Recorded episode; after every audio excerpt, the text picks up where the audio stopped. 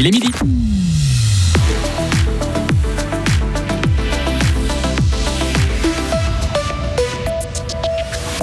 Plus de piétons, de vélos pour moins de bouchons. Fribourg limite les voitures en basse ville. Le bruit des moteurs ne devrait plus réveiller les habitants du quartier.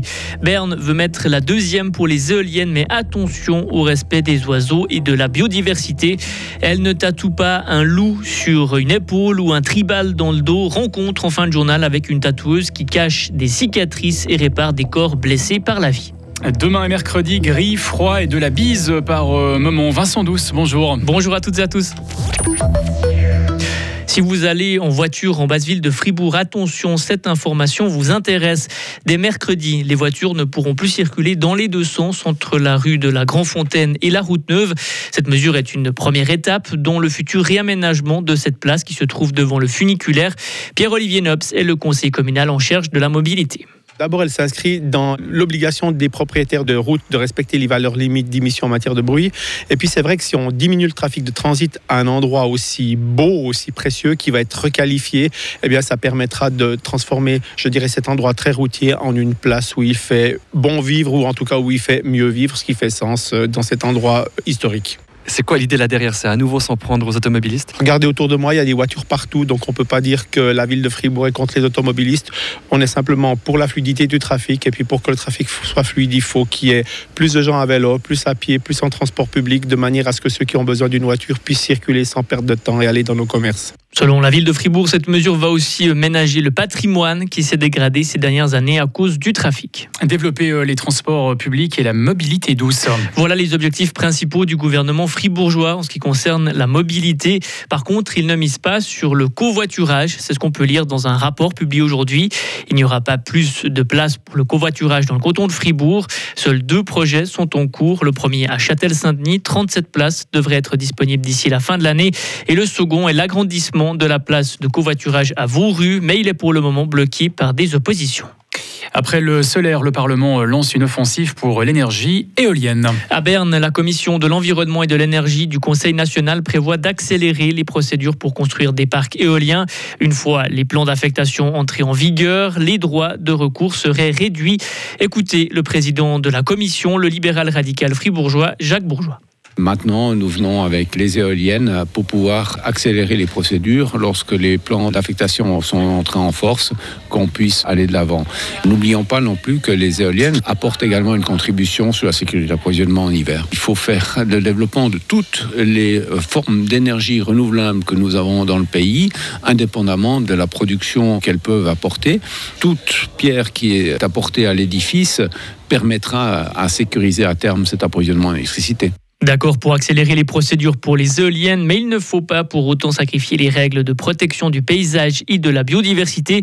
La socialiste fribourgeoise Ursula Schneider-Schuttel, présidente de Pronatura. Mon premier souci, qu'on respecte quand même les lois sur la protection de la nature, les lois sur la protection du paysage, et que ce sont les mêmes lois qui restent en vigueur, alors qu'on ne change rien là. J'ai une certaine compréhension qu'on veut faire plus rapide les procédures parce que c'est effectivement une contrainte si on veut aller de l'avant, mais les trois des opposants doivent quand même être respectés dans une certaine mesure.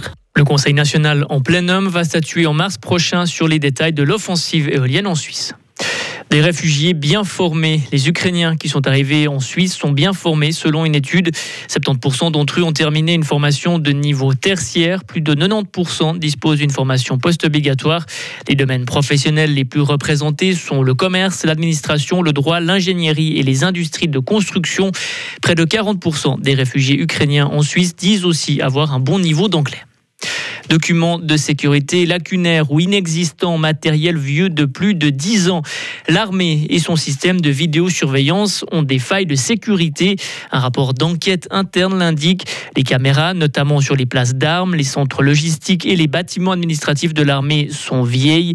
La protection des données est pointée du doigt. Tout ce système n'est pas assez sûr face aux pirates informatiques. Selon cet audit, l'armée doit agir. Des recommandations devront être mises en place d'ici à la fin de l'année. En France, deux policiers ont été placés en garde à vue. Ils sont soupçonnés d'avoir tué par balle un homme sans domicile fixe. Il se montrait menaçant envers eux. Les faits ont lieu à Paris, dans le 11e arrondissement. Une enquête est en cours. Un salon de tatouage médico-esthétique. Il s'installe à Fribourg. Le concept de ce type de tatouage, il permet aux personnes qui le souhaitent de camoufler une cicatrice, par exemple après un cancer du sein. Une fribourgeoise a décidé de se spécialiser dans ce domaine. Ainoa Cid Moreno est tatoueuse à Fribourg et elle vient de terminer une formation en Espagne. Ce qui est important à savoir, c'est que cette formation, elle est accessible que pour les personnes qui savent déjà tatouer. Donc il est important d'avoir déjà une bonne base en tatouage pour suivre cette formation. Le plus qu'on avait, justement, c'était tout l'aspect médical par rapport euh, justement au suivi des patients euh, qui ont eu des, des traitements radiothérapie ou chimiothérapie. Ensuite, euh, il y a aussi cet aspect de la colorimétrie, donc savoir associer les bonnes couleurs par rapport au téton, garder cet aspect naturel, donc aussi la manière dont on va tatouer, les techniques différentes qui sont adressées uniquement pour cette zone du corps. Actuellement, Aino Acid Moreno exerce son activité au salon de tatouage des Jeunes Vagabonds en ville de Fribourg. Les tatouages médicaux esthétiques sont faits pour l'instant gratuitement, le temps qu'elle se fasse une clientèle. Et dans une trentaine de minutes, on vous emmène lors d'une séance de tatouage avec une cliente qui a subi une réduction mammaire. Retrouvez toute l'info sur frappe et frappe.ch.